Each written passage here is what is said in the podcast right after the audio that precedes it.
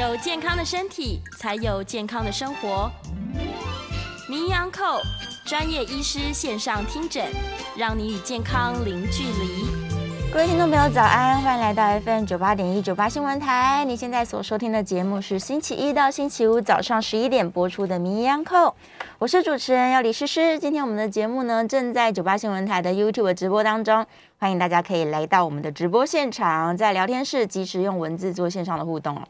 好，来吧，我们今天先邀请来宾，台北医学大学附设医院临床药学组的组长孙国伦孙药师，欢迎。主持人好，各位听众大家早。耶，早安。来吧，我其实发现啊，就是身为药师这个身份，最常被人家问到的就是要不要吃什么维他命啊，嗯、什么维他命比较好啊？是没错，天然的还是合成的、啊？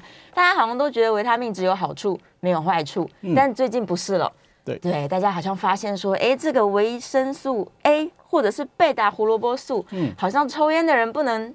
多吃，发生什么事了？嗯、我们今天要请这个孙药师来帮大家解谜。OK，好，那最近其实网络上有一个医生分享了一篇，就是呃研究哈，他其实在做一些统计上的报告，是就是在发现，在补充一些维生素的病人，他对一些心血管疾病的一些有效性，或者说它的好处。嗯，那基本上这篇研究是分析告诉我们说，就是维他命 A、B、C、D、E 啊这些东西呢，C、D、K 这些东西其实对于我们的心血管疾病没有太大的帮助，可是也没有坏处。那欧米伽三的脂肪酸的话，就是我们常说的鱼油，是。哦，是鱼油，不是鱼肝油，两个不一样。鱼油的话呢，对于心血管是有一些保护的一些效果的。嗯，哦，那可是比较意外的是，所谓我们常在使用的所谓的贝塔胡萝卜素，对，哦，也就是我们所谓的维生素 A 的一个前驱物呢，前驱物，它对于我们心血管疾病的一些发生率反而是有增加的一些风险，哈，也有可能会提高所谓的死亡率。那其实这个结果呢，其实对于一些呃之前的一些研究报告，其实有一些些的一些影响哦。嗯、基本上，其实呃维生素这个东西到底要不要补充这件事情，其实在呃我们所谓的医学界里面，其实争论也蛮多的。其实非常多的研究在指出说，哎对，有些维生素呢，在吃的好处跟坏处上面，到底有没有办法做一个平衡？其实我们其实非常做难做一些拿捏啊。嗯。那例如说，哎，你说吃这个贝塔胡萝卜素，我对眼睛好啊，可是对心脏看起来好像没有这么好。那我到底是该吃还是不该吃呢？其实这个都是陷入一些两难的一些问题。是。那其实我们这些统计上都是所谓属于一些所谓的观察性的研究，就是说我们去分析补充这些东西的人，然后看他后续的一些结果。那其实中间有可能会有一些其他的一些病因，可能会影响到他的结果。哦，所以这其中的一些病因，我们没有办法去探讨说到底是哪一些原因，是不是真的是维生素 A 或者是贝塔胡萝卜素的一些影响？哦，其实我们还是有一些些问号，就是我们是看到这样的成因跟这样的结果，可是到底为什么？哦，其实我们不太知道。哦，所以他再去分析，有可能这这群人可能饮食有一些这个相关性，但他没有去理清。没有错，其实所以其实他的、嗯、我们说他的那个只要。我们统计的数量够大的话，它的一些差异性可能可以去做一些就是消灭消灭掉，是可以忽略。可是到底为什么是有这样的成因，其实我们也不知道哈。所以到底是不是该吃还是不该吃？嗯、目前学界的一些看法是说，呃，对于贝塔胡萝卜素这个东西的话呢，呃，我们现在目前建议就是，我们其实不需要额外的补充哦，不需要的哦，不需要额外补充，我们只需要在平常的饮食中有摄取到就可以了。嗯，哦，因为其实现在我们说贝塔胡萝卜素对于我们身体最大的好处是在于所谓的眼睛，是还有一些皮肤，好，还有一些角膜的一些部分。嗯、那为什么是这样讲呢？因为我刚刚我们提到了嘛，贝塔胡萝卜素它是我们维生素 A 的一个前驱物，前驱物质，它会在我们体内转换成所谓的维生素 A。是哦，那在使用的时候呢，维生素 A 对于我们的眼睛有所谓保护的一些效果。我们常说，哎、欸，吃胡萝卜可以保护眼睛啊。对呀、啊，跟兔宝宝一样啊、哦。对，因为它是可以构成我们视网膜的一个成像式的一个细胞的一个来源哦，是，所以我们在缺乏维生素 A 的情况下，有可能会造成所谓的夜盲症，嗯嗯，好，夜盲症的一些情况。那另外呢，维生素 A 也会构成我们一些皮肤啊，跟眼睛角膜的一些保护的一些蛋白。对好，所以说有些诶维生素 A 少的话呢，可能会造成一些皮肤的一些干燥，好，或者是造成一些干眼症的一些方式哦。嗯，这些都是可能会缺乏维生素 A 造成的一些结果。是啊，所以我们在平常的一些食物中，要多摄取一些可能含有贝塔胡萝卜素的一些成分。例如说，我们最常听到的就是像是胡萝卜、红萝卜哦，然后还有其他像是深绿色的蔬菜，像是菠菜。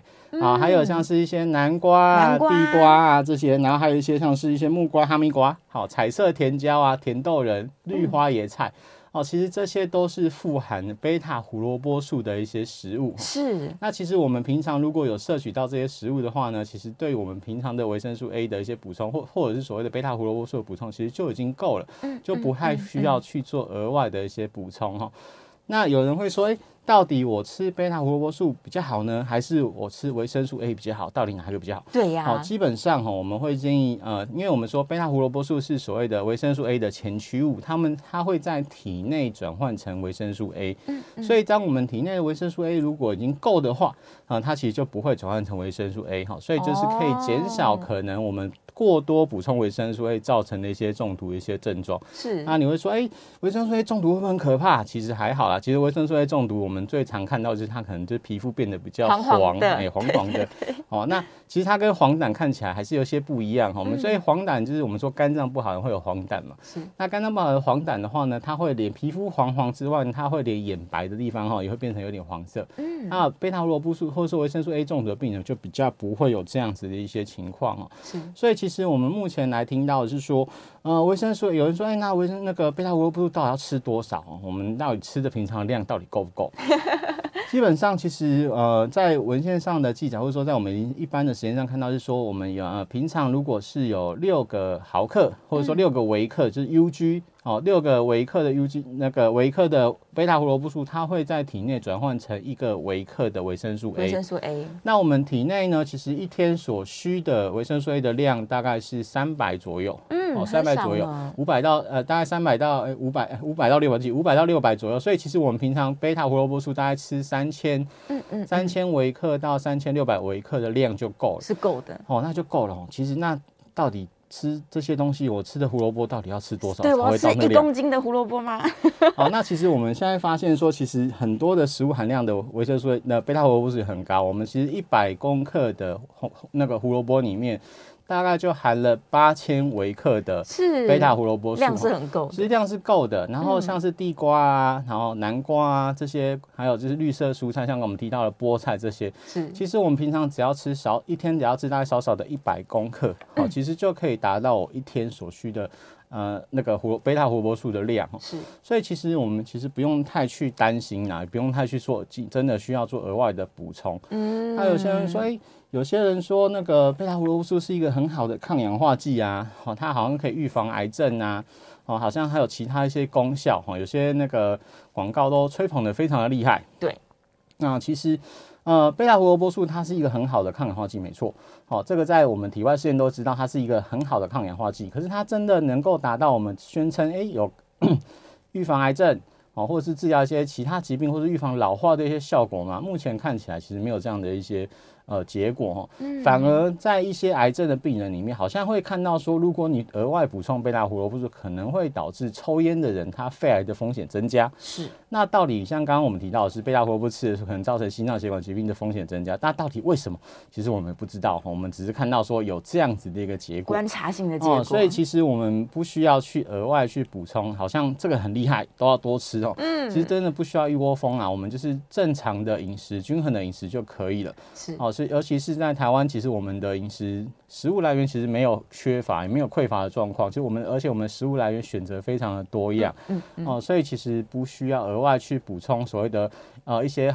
富含贝塔胡萝卜素的一些营养食品是哦，这样子的话呢，就可以让我们平常的一些饮食习惯正常化哦，就可以达到我们平常的一些呃身体保健的一些效果哈。所以真的不需要太过于一些担心啊。是是是，就是多元跟均衡的饮食这件事情，就是学者啊、医生啊，大家都一直在强调。但是民众往往就是他只吃固定的食物，嗯，对，而且有可能便当里面的菜就是那两样，然后每天就只吃这两样，他也不知道这样子有没有均衡，有没有够，对。对呀、啊，所以要有意识的去寻找，就是多样化的食材。对，对对。刚刚要是有提到说，那个红萝卜只要吃到大概一百克，嗯，我基本上我的贝塔胡萝卜素的摄取量是够的。没错。对，但大家对一百克好像没有什么概念，对不对？一百克我们大概会是多少？如果是菠菜的话，因为刚好我最近在这个做体重控制，所以我量了一下，一小把的菠菜就一百克了耶。对啊，所以非常小把。真的很少、欸，真的很少，所以其实不用太去，就是不用太去担心，说我真的吃不够，然后要吃很多，要可能要生吃一整根红萝卜啊，不需要，真的不需要。所以你每天只要有吃到，其实基本上就可以了。地瓜搞不好半颗都够了。对，半颗其实就够。哦，原来如此，那一定够的啦。其实是一定够了。贝塔胡萝卜素的摄取，其实在平常的饮食中就可以额外摄取，就就可以摄取到了，不需要再去额外去增。没有错。嗯。那这边再告诉大家一个使用所谓的贝塔胡萝卜素的一个技巧，因为贝塔胡萝卜素或者是我们所谓的维生素 A，它是属于一个脂溶性的维他命。是。哦，所以它要经过所谓的油的一些烹调的话呢，嗯、它比较能够释放到我们的呃环，就是食物中，也也可以比较好的一些摄取。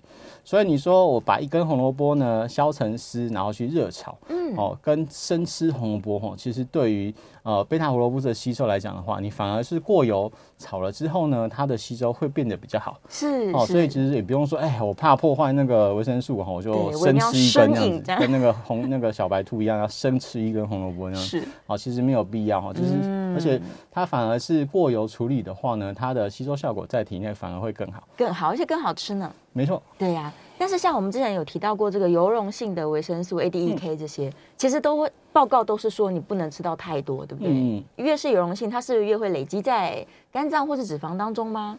呃，其实，在这些维生素里面，我们说油溶性维生素，它在油里面吸收会比较好。是，它到底会不会累积在肝脏或者脂肪里面？其实也不太会啊，因为它在我们体内就是必要的一个维生素，它。如果累积过多的话，它也会直接排掉。啊，不会说就是呃一定会累积到我脂肪啊或者是肝脏中，然后造成一些什么危害，其实也不会这样子啊。嗯嗯嗯。那只是要注意的话，因为油溶性维生素的话，我们会建议说啊，就是跟油一起使用会比较好。那可是如果你吃比较多，如果你还有在额外摄取一些，例如说呃叶黄素啊，对。啊，或者是维他命 K 啊这些额外的一些呃维生素的话呢，就可能要注意，就是它如果在同时间使用的时候，有可能会影响到其他的一些维生素的一些吸收哦，所以有时候会建议说，哎，这些同时间在使用一些呃高剂量的油溶性的一些。那个维生素补充剂的话，可能就是分开使用，它的吸收才不会做彼此上面的影响。不过也有人说，其实如果你我们现在其实吃的量都是所谓的低剂量的，就是维持正常的，那其实一起吃也不会影响到它的一些吸收。那就是看个人的一些呃补充的习惯就可以了。是，而且是其实我们刚刚提到，就是我们平常的饮食中其实就可以累积到，就是补充到这些维生素了。其实也不用去额外去补充这些呃多添加的一些维生素。其实呃有没有必要的话，就是看个人的选择了。啊。也是啦，对对，他如果真的想说我一定要补充，不然心情不好的话，那还是可以试试看。没有错，没有错。对对，但有没有什么就是呃警讯？例如说你可能缺乏，你需要去补充，它会有警讯出现吗？例如我们刚刚提到像夜盲症哈，你真的晚上视力觉得比较不好的时候，需要去额外补充吗？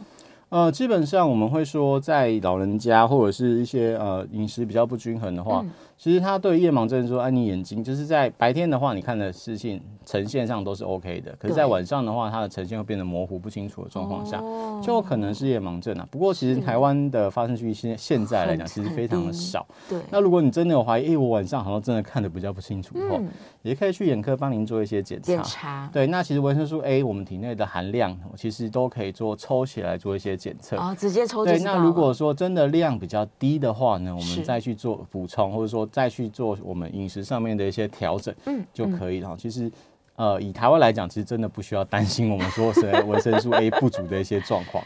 对，很难会不足，除非你真的每天都不吃蔬菜水果。没错，没错。对，只是纯肉食或者是纯吃淀粉类的人，这种人也比较少一些。其实蛮少的。对啊，就不容易啦。我们通常是饮食过剩了啦。对对对。对，但假如说他明明就已经吃了很多了这些被打胡萝卜素了，嗯，但是他可能又额外去补充一大堆保健品，那会不会有过多？像我们刚刚提到中毒，它会有症状吗？呃，基本上我们说过维生素过多的一些状况哦，其实目前来讲。对于一些临床上面比较不会造成身体上面直接的一些危害，没有什么急症说需要对，比较不会有急症的一些危害，顶多就是说我们刚刚提到像是维生素 A 中毒的时候，它会变成人变得比较黄一点哦。那一些对，那水溶性维他命就更简单，因为它其实很快就会排出。你水，对你喝个水，然后那个上个厕所，其实就排掉，你会看到尿尿黄黄的，那 被那认为他们 B 的一些问题，吃 B 群都会对 B 群都好。那其实。呃，这些维生素其实，在我们体内都不会累积的太久是啊，它其实就是我们身体一个补充或者说、嗯、呃所需的一些微量元素而已哦、啊，所以其实不用太过于担心。是，所以其实不需要去担心这些啦。没错，没错。对啊，真的皮肤看起来黄黄的，那真的就补充过量了。没错，没错。对，那如果有在使用一些长期使用一些慢性药物的朋友，嗯、需不需要去注意维生素的补充会不会跟这些药物产生问题？好，那这其实就是非常重要的一部分，就是如果你有额外服用一些健康食品，到底会不会对你本身使用的一些慢性病的药品有一些交互作用？是。那其实，在维生素 A 或者是所谓的贝塔胡萝卜素里面，哈，其实它对于一些抗凝血药品可能会有一些交互作用，它会影响到一些抗凝血药品的一些效果。是。哦，所以在如果你有额外补充这些维生素的话呢，就会建议，如果你有在看心脏科的话，跟心脏科医生讨论一下啊，到底是不是你有没有在使用所谓的抗凝血药？哦。那会不会造成一些影响？是。对对对。那另外呢，就是说我们在使用一些呃。呃，如果你有在使用一些减肥药品的时候，减肥的时候，对减肥药品，因为减肥药品有一些是在所谓呃，就是让我们的脂肪吸收嗯减少，像是我们常听到的所谓的罗氏鲜是哦，现在叫做罗仙子，我觉得它改名字，对，它换名字，它改名字，嗯、那其实它就是抑制我们的脂肪吸收是。那它抑制脂肪吸收，我们刚刚提到贝塔胡萝卜素或者是维生素 A，这是属于所谓的脂溶性的维他命。对，所以如果你有在使用这些降低油脂吸收的药品的话，就会让我们补充的这些维他命的吸收变得比较下降。哦，让它可能造成就是影响它的一些吸收的一些效果。是，哦，所以这这是会比较注意。那其实其他的话，维生素 A 或者说贝塔胡萝卜素里面呢，它对于一些呃，就是所谓的。呃，药品的话，交互作用是比较少的，嗯，所以就是不用太过于担心，不用这么担心，嗯、哦。那意思就是说，如果像有的女生，她可能为了要减肥，她就是低油不沾，嗯，然后所有的饮食当中都去油，这样子也会造成它的维生素有一点失衡吧？对，你表示说它吸收不到这些油，就是我们说这最近可能会听过说，就是那个维生素。嗯油溶性维生素缺乏的话，就是是属于这类，就是减肥减的太过，就是连油脂都不吃，就是什么凡事都要过水的那种。对对对，它的话是这个油脂那个维生素 A 的吸收就会变得比较少，变得比较差。对对对，那可是还是可以多补充一些生菜、莴苣，它的含量其实也蛮高的。对，深绿色蔬菜。对，深绿色蔬菜是有，它生吃深绿色蔬菜也是可以补充，只是它因为不是过，因为没有油脂的关系，它吸收量可能会变得比较少。嗯啊，可是如果它补充的量够多的话，其实还是可以让我们体内的维生素 A。维持一定的含量啊、哦，所以就算他今天真的想要认真减肥，那你可以大量吃深绿色的蔬菜，没错，也会稍微平衡一点。没错，没错。对，我们刚刚一开始要是就有提到，其实维生素 A 对皮肤、对于干眼都很有帮忙。嗯，所以如果你为了要减肥，然后避而不吃好油的话啦，那会不会有可能说你皮肤会越来越差？哦，对，对，眼睛甚至干涩。对对对，因为其实我们刚刚提到维生素 A，它是我们体内就是。呃，皮肤啊，跟角膜它的一些蛋白合成的一些来源是哦，那它对于保湿其实非常的重要哦。所以你们听到有些那个什么保湿成品，说说哎，它有添加维生素 A 什么东西的，对，它就是可以增加保湿的一个效果。原来如此哦。那如果你没有在使用维生素 A 这些东西的话，你也可能会造成一些皮肤干涩，特别干燥，然后这眼睛干涩，甚至会造成所谓的干眼症的一些状况发生。干眼症。哦，所以其实维生素 A 的平常的使用啊，或者是平常在食物的摄取，都其实都非常的重要。是是是，还是要去摄取它，因为对人体来说，这些所谓的维生素啦。大观念就是我们的身体是需要的，没有错。那你就是均衡的都要去吃到它。对，有些人不喜欢吃红萝卜啊，你也可以吃地瓜啊，啊或者是南瓜这样。南瓜啊，对，南瓜、地瓜其实它都含有蛮蛮多的所谓的贝塔胡萝卜素的。是。那如果真的不行的话呢，嗯、像是一些豌豆仁啊，豌豆仁也可以。对，然后彩色甜椒啊，是。然后还有我们常听到说是那个中药的枸杞啊，枸杞呀，对对，我们爱吃枸杞可以够把灸啊，够把灸。对。那其实枸杞的话，就是我们台湾其实常拿来泡茶喝了。嗯。那其实泡茶喝。它的贝塔胡萝卜素含量释放其实不会太多，因为我们刚刚提到它是脂溶性的嘛，你泡茶它其实不会释放在水里面。对，所以说我们常说，哎，你吃枸杞的话，你要整颗吃，吃下去，对，然后咬碎吞掉。啊，那这样子的话呢，它的贝塔胡萝卜素才可以让我们人人体比较容易吸收。是是是，而且最好还过一点油。那听起来应该是煮鸡汤加一点枸杞最好。对对对，没错。对，又有油脂。没错。我记得我很小的时候，妈妈就说什么你要顾眼睛，我还真的有生吃过红萝卜，然后吃掉一整包枸杞子，就是这种荒唐事。嗯。小时候也做过。有啊。但是对吃这个枸杞的缺点就是太甜了，会变胖。没错。对啊，所以不要不要，大家过犹不及，我们就把它添加在食材里面就可以了。没错。对，泡茶来喝也是蛮好的。那如果有一些什么罕见疾病的人，他们需要去注意维生素的补充吗？或者是他可能甲状腺啊，像女生很容易甲状腺高或是低嘛？嗯，这些人我如果真的想要补充这些额外的所有保健品或者维他命，应该要找医生问一下，对不对？呃，基本上我们说，如果你有一些呃奇怪其他的一些罕见疾病，造成你的那个有一些东西吸收变得比较差的话，哦、嗯，或者是你比较容易缺乏某一些维生素的话，是。建议都是先跟您的医生做一些沟通，然后再去做补充会比较好。是是哦，尤其是像是说，哎、欸，如果像是我们呃常听到的话，就是像是癌症病人，嗯、对，他在补充一些维生素或者是额外的一些食品添加剂的时候，啊、哦，那这时候其实对于他的状况，其实最了解的就是他的医生。是，好、哦，那。尤其是我们在做化疗的同时啊，就是化疗药品的时候，有时候会造成我们体内的一些维生素的一些缺乏，哦，或者是化疗药品的一些副作用，可能会造成神经的一些疼痛，或者是神经发炎的状况。所以，其实，在化疗的病人，我们常最常补充的是那个 B 六、B 十二，嗯，哦，它会造影响它的一些神经跟造血的一些功能。是，哦，所以其实，在这一类的那个病人的部分的话，哈，最好还是先跟您的医生做一些沟通跟讨论之后，我们再去额外补充，可能会对于你的。呃，疾病上面会比较有帮助，啊，因为其实这类的病人，其实他的一些呃，我们所谓的呃风险，或或者是他后续的一些维护，或者是后续的一些治疗，都会影响到他的一些生命的一些问题的状况下，嗯，我们还是会去跟医生做一些讨论跟沟通，到底能不能吃，要吃多少，还要注意什么。啊，这个都要跟医生沟通之后，我们才有办法去做一些判断跟依据。是是是，因为坊间最常见的状况就是有人说，哦，这个剂量很高，这个很棒哦，然后就买了，或者是送了。嗯、对。然后病人他也许有在吃一些慢性病的药物，他就不知道说我这罐到底要吃还是不要吃。嗯。最直接的方法就是拿去医院问问药师，问医生。对对对。因为我们其实最常遇到就是呃，有一些那个年纪较大的长辈啊。对。就拿了一罐东西回来，上面全部都是英文或者奇怪的那个文字，就说：“哎、欸，这些我好心那个国外拿回来说，这个吃这个对身体好了啊。意思要是，你帮我看一下这上面有什么，这里面有什么东西要怎么吃？对，哦，那我们都会再去帮他做一些确认啊。那其实。嗯”很多其实都是一些呃，我们刚刚提到的，像是保健食品啊，是或或者是维生素的一些补充剂。嗯嗯。那其实，在台湾也都还有都有啦。那到底该不该吃？哈，其实还是要看他的一些疾病的一些状况。嗯。哦，跟他平常有没有在额外补充这些维他命来做一些决定。嗯、那其实补充维他命没有不好。我们要强调是补充维他命没有不好，可视个人情况而定。可是所谓的过犹不及啦，就是不需要是吃的太多哈，或者是真的是诶把它奉为所谓的神药的一些状况。哦，就是我们有常听到，就是会说，哎啊，我那个谁谁谁推荐我吃这个，好说吃这个那个其他的慢性病药，通通不用吃，什么都会好的。最怕的，我们其实最怕就是这种，真的。对。对，他如果因为说相信了这个偏方，然后放弃他本来的这个正正规药物的话，反而影响病情了。没有错，没有错。对啊，这是更大的问题。好，我们稍微休息一下，准备进广告了。广告之后我们是可以开放 call in 的哦。如果你也有这个补充贝塔胡萝卜素相关的问题，欢迎 call in 进来。这个电话广告之后再告诉你。回到 FM 九八点一九八新闻台，你现在所收听的节目是名医央叩，我是主持人药理诗诗。我们再次欢迎今天现场的来宾。台北医学大学附设医院临床药学组的组长孙国伦孙药师，欢迎孙药师。诗诗你好，各位听众大家好。好，我们回来了。这段节目是开放 call in 的，call in 专线是零二八三六九三三九八零二八三六九三三九八。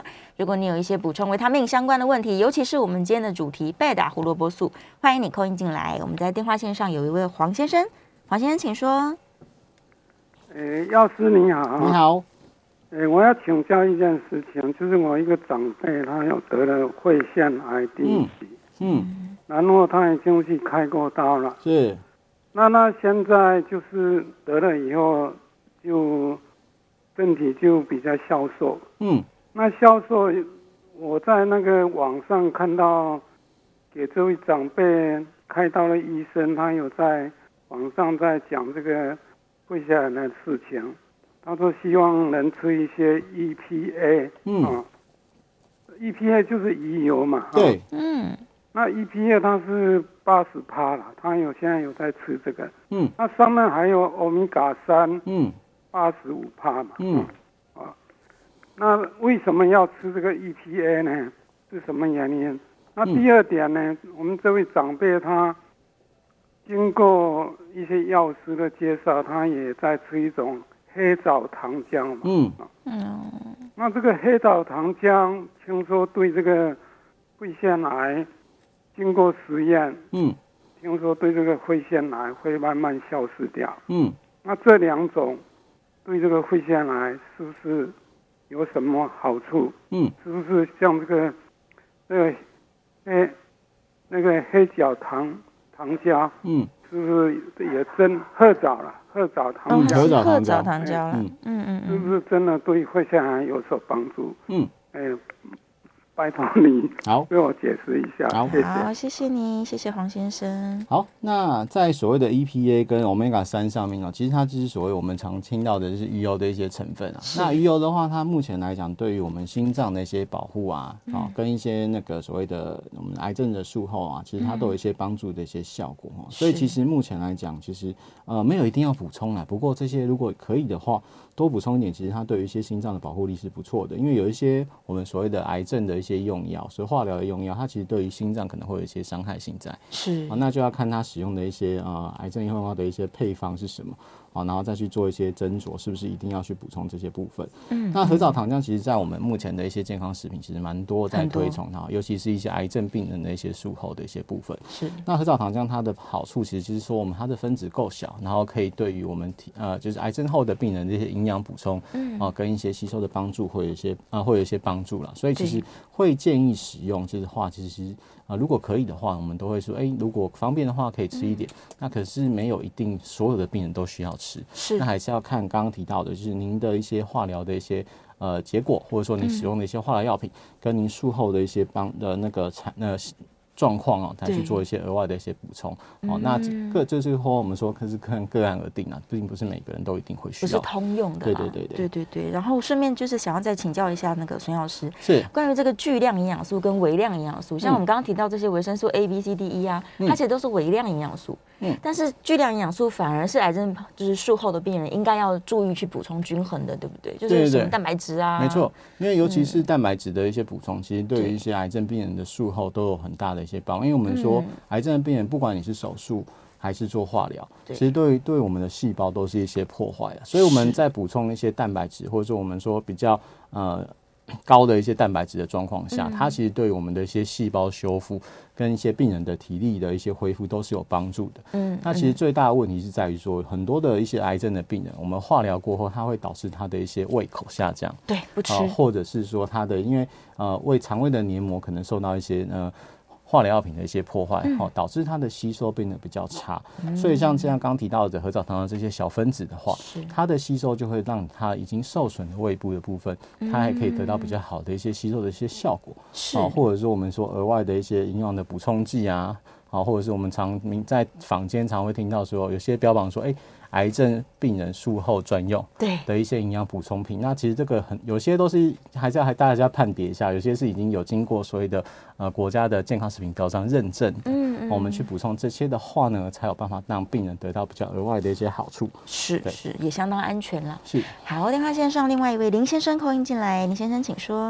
两位药师好，哎，叶良早。呃，我想请教的问题是说哈，因为现在随着高龄化的这个趋势来临哦。这个手麻、脚麻的人越来越多，对。然后现在因为这个电视啊，跟一些这个报章媒体、这个媒体的一些推波哈，大家对这个 B 十二就越来越认识。嗯。然后只要你手麻、脚麻，很多人就自己就去找那个含有 B 十二的相关保健品啊。那我是想这想请教说，那延续今天的主题哈，如果是像这种 B 十二啊，嗯，或者是那种。一颗就是综合维他命，什么都有，包山包海的这一种哦。如果吃太多的话，会不会反而对人身体造成什么样不良的影响？跟两位请教，我再这样说定。好，谢谢。好，那刚刚提到的就是说，哎、欸，B 十二这个东西啊，到底是不是必须使用？那其实 B 十二对于我们的一些所谓的。神经末梢的一些调控的一些发炎，其实是一个呃不错的，有不错的一些效果。所以你会看到很多的那个广告在推崇说，哎、欸，好像肩颈酸痛啊、脚、嗯、麻啊、不舒服啊，然后就可以再吃 B 十二哈。那其实呃，刚好提到的，其实脚麻或者说我们说就是神经麻痹的一些状况，其实非常多的一些形态。那你的脚麻有可能是神经出了问题，也有可能是血液循环出了问题。对。哦，所以其实如果你是血液循环出了问题的话，就要吃所谓就是让血液循环比较好，就通血路的这些药品。嗯嗯。像那个广告提到那个什么阿妈阿妈那丽娜也没跟打黑矿，因为这是让我们的血液循环变得比较好的。对。那也有一些它是因为神经，就是年纪过那年纪大了之后，我们神经末梢的一些感官变得不好，或者神经发炎的状况。是。那这个时候呢，我们吃 B 十二它的效果会比较好。嗯。所以还是要看说你是哪一种的一些。原因对原因才有办法去做一些药物的选择。是是是。那你说，哎、欸，那我如果不管啊，反正我就全部吃一颗综合维他命，O 不 OK？其实目前来讲，其实这种综合维他命对于身体的一些保健的效果，目前还是一个问号。问号哦，目前其实很多的一些综合研究发现说，其实到底人类会不会需要使用综合维他命这件事情，其实有一些研究告诉我是有效的，嗯，有些研究是告诉我是其实效果不大的。是哦，所以其实目前的一些呃临床上的依据，其实是看你平常的饮食习惯。如果你平时饮食平时饮食习习惯都是 OK 的，比如说哎、欸，我去夹自助餐的时候，我什么都夹一点，对，或者说我今天吃那个，明天吃那个。哦，就是都有在涉猎的状况下，其实目前的建议是不需要去额外综合摄取综合维他命的。是。可是如果您的饮食形态是那种呃早出晚归，中餐什么没有吃，就只喝咖啡，喝只吃面包，吃吐司。对。哦，然后晚餐也是这么熬夜喝酒，然后就是抽烟，什么清爽那种那种奇怪一大堆的话，嗯，其实这一类的人的话，就会建议说，哎、欸，如果真的会怕你的啊、呃、平时饮食习惯没有办法补充这些维他命的话。那我们就是摄取一颗中维他命，一个就好了。对，就补充让你的一些平常的生活饮食习惯没有办法摄取到的一些维生素，嗯，然后让你的身体可以获得比较必要的一些维生素的一些来源。好，目前的建议是这样子。嗯，那你说吃多了会不会有坏处？哈，目前的一些研究看到，其实因为其实中维他命它每一个维生素的量其实都是固定，然后都是呃在一天所需要的一些摄取量，然后也不会过多了。因为其实，在厂商在设计的时候也要考量说。平常有在使用，呃，就是有正常吃饭的病人的的人的话呢，他也不会去摄取说每个那个一颗的量含量太高。对。所以说你在使用这种维他命的时候，先看一下它的建议剂量到底是一天会建议一天吃几颗，我们再去依照建议来服用就好了。是。那你说，哎、欸，可是我现在刚刚要是说那种啊，每天抽烟喝酒干嘛？我要不要吃多一点？对。啊，目前来讲其实也不用吃多啊，就是按照他建议使用就好了。那吃多了会不会有问题？其实目前的一些综合维他命带在。对于身人体来讲都是很安全，除非你。原本一天建议吃一颗，你一天只吃超过十颗以上，是才有可能会有过量的一些风险啊。不然其实都是算安全的。尤其是我们刚刚提到的水溶性维他命，其实你过多的话呢，喝点水，它其实就会随着尿液排出，所以把它代谢掉。对，所以其实不需要太过于担心。是是，如果你真的吃了一个保健品，然后恶心、呕吐，甚至腹泻的话，那真的也许就是观察一下。对对对，因为其实有些人对于高单位的 B 群，他会有一个那个臭味啊，他没有办法接受，一个反胃感。对，他吃了之后。会想要吐，那如果是这样的话，你就是选择你其他可以接受的一些味道或是补充的产品的话，才可以办法做一些额外的一些补充。是是是，其实真的就是从那个食物当中补充，你只要均衡饮食，你通通都摄取得到，没有错。对，不一定需要去补充这些额外的维生素了。好，电话线上王小姐 call 进进来，王小姐请说。两位好，你好，请问药师，呃，那个你觉得呃，像补充卵磷脂还有九酵母这些，嗯、那药师您的看法如何？好，是。那卵磷脂跟一些酵母的部分的话，是目前来讲说，卵磷脂的话，它是可以，就是标榜是说可以加速所谓的神经啊，或是复原一些状况，或者说它这些神经加速。那其实目前来讲，也没有太多研究证据告诉你说它其实绝对有效。是。那那再来是那个酵母的部分，其实呃是补充。酵母的话比较偏向说类似所谓的益生菌的一些状况，它有各种营养素。对对对，那它其实让我们的肠胃道的菌丛可能会有一些比较，就是增加帮助消化的一些功能。嗯，那其实到底有没有这些必要，就看个人而定。像有些人说，哎、欸，那个那个到底要一、二、四到底要不要吃益生菌啊？那个外面那个益生菌好像每个都说的很厉害啊，每个都很厉害，然后都可以调整肠胃啊，预防疾病啊，保健身体啊，干嘛？到底要不要吃？那其实这个都见仁见智啊，因为其实益生菌其实最大好处就是调整我们正常的肠胃菌虫。对。那如果你平常就是会有一些肠胃道不舒服的状况，例如说你吃东西就会想拉肚子，是，或者是说就是你常常就是那个便秘，放放上厕所上不出来，然后吃了很多的一些促进肠胃药品都没有效果的时候。这时候我们就会建议你可以试着使用一些益生菌，是啊，或者是说酵母这类的一些保健食品，嗯，它可以让我们的肠胃道的一些机能做一些调整跟一些改善。是那是不是绝对有效？其实不一定，因为其实也是看人，也是看人。对，其实并不是说我吃的有效，你一定就会有效。对，那或者是说 A 厂牌绝对有效，我 B 厂牌就没效。是，好，那其实都是看 每个人的适合的一些产品的就，而且我们听，而且我们知道，其实益生菌的种类其实百百种，太多种了，太多种了。其实我们没有办法是告诉你说到底哪一个益生菌对你有效。是啊，所以其实就是看个人的使用情况而定哦。那在药师的专业建议里面，其实是告诉你说没有一定要补充。好，那其实就是看个人的一些情况而定。如果你吃了，你可以觉得你身体效果也比较好，然后状况有一些改善的话，那我会建议那就继续吃。那就吃。那如果你吃了之后，或者觉得好像没什么感觉，或者说你觉得这花这钱，然后味道又不好吃，又想吐，那就不要吃。嗯，对。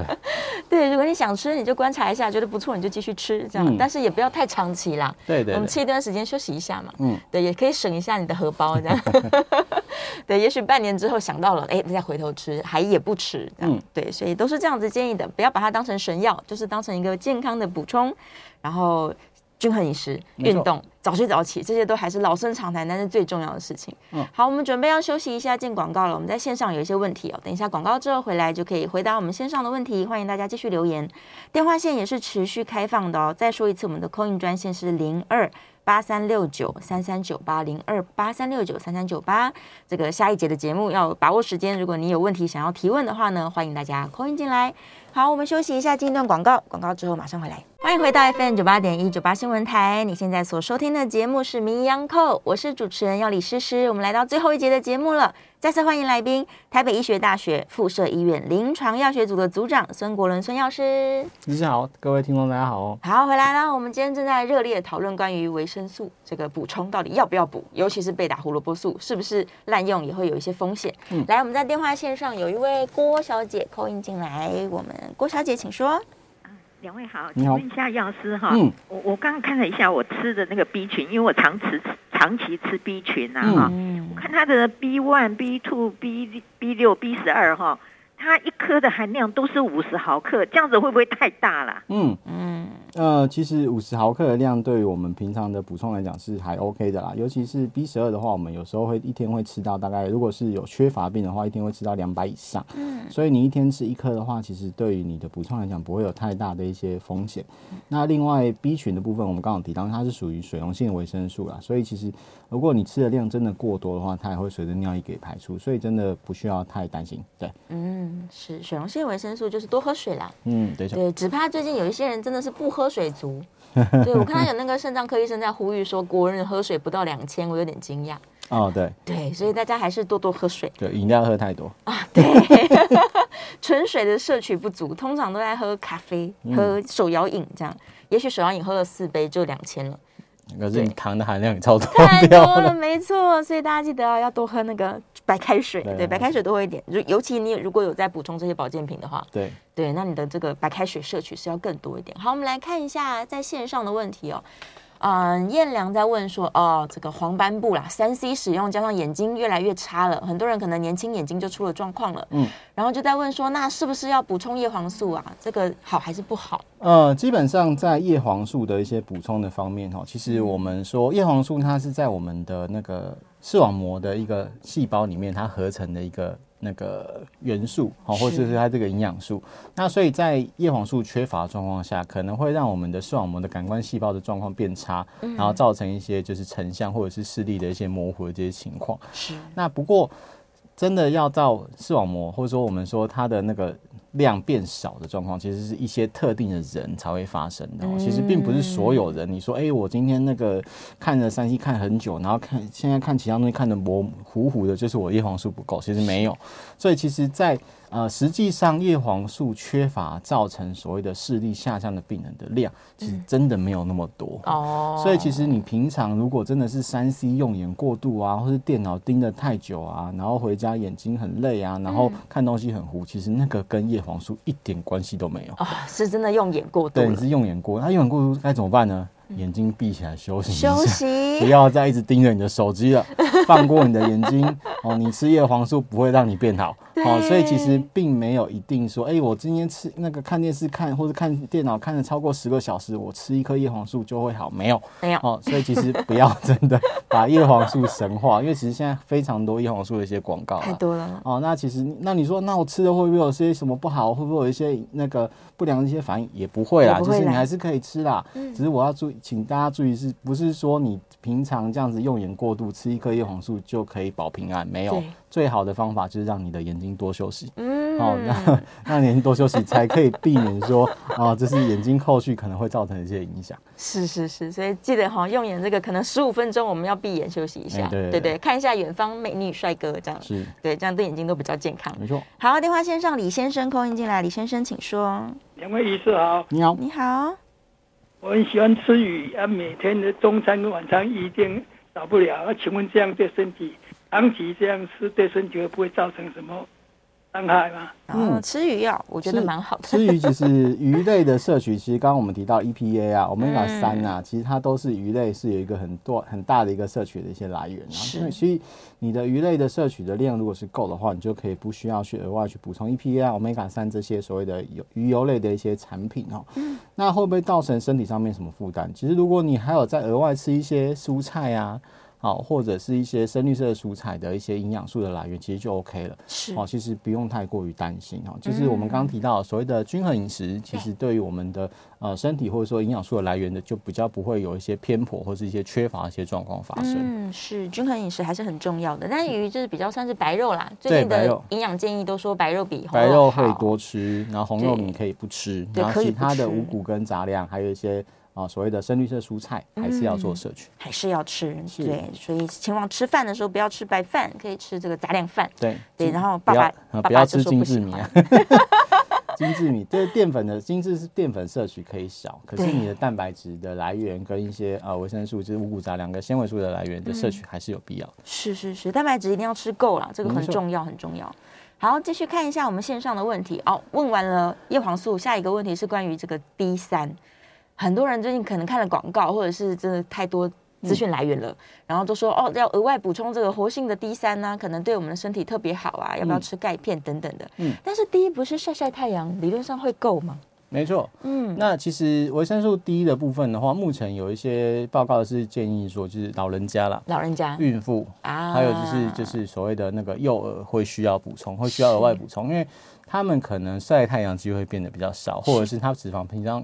平常的脂肪含量会比较少，嗯，这些人，而且再来是孕妇的话，或者是一些小朋友的话，因为他，呃，钙质的那个所需含量会大，所以他需要比较多的 D 去帮助我们钙质的一些吸收，哦，因为孕妇的话，她因为体内有在借助呃构筑一个新生命嘛，对，那宝宝的话呢，他正在成长，骨骼发育的状况下。他可能会比较需要额外的一些补充。是。那其他人的状况下，其实在低的摄取的话呢，其实呃，台湾的一些统计上看起来好像是比较缺乏一点。哦，真的。对，因为其实有可能是因为就是呃，上班族的那个照太阳的一些 状况变得比较少一点。哦。哦，就是可能早出晚归都没有晒到太阳，嗯、或者是女生的话呢，爱漂亮，爱漂亮。哎，对，防晒，好，帽子防晒涂就涂涂满满啊，就是让我不要变黑。那这些状况下都有可能会造成我们本身就是我们刚刚提到维生素 D 的合成下降，因为维生素 D 的话呢，是我们的一些就是皮肤的一些脂肪经过一些太阳的一些照射，它可以自动产生所谓的维生素 D 三，然后来让我们的身体有一些够的够的一些量。那不过呢，如果刚刚提到就是如果你有有防晒啊，或者是都没有晒到太阳这些状况。我们的维生素 D 的含量就可能会下降，是。那这时候我们就需要做额外的一些补充。嗯、那其实补充的话，你不会需要一定要补充大量了，我们就是可能一天吃了一两次，一颗左右就可以了。或者是说，你就是在天气好的状况下，中午的状况下，哎、欸，出去晒个太阳。嗯。男生的话呢，去上太阳下面走个十分钟去买饭。哎、欸，对。然后这个期间要注意，不要撑伞，不要戴帽子，不要拆防晒。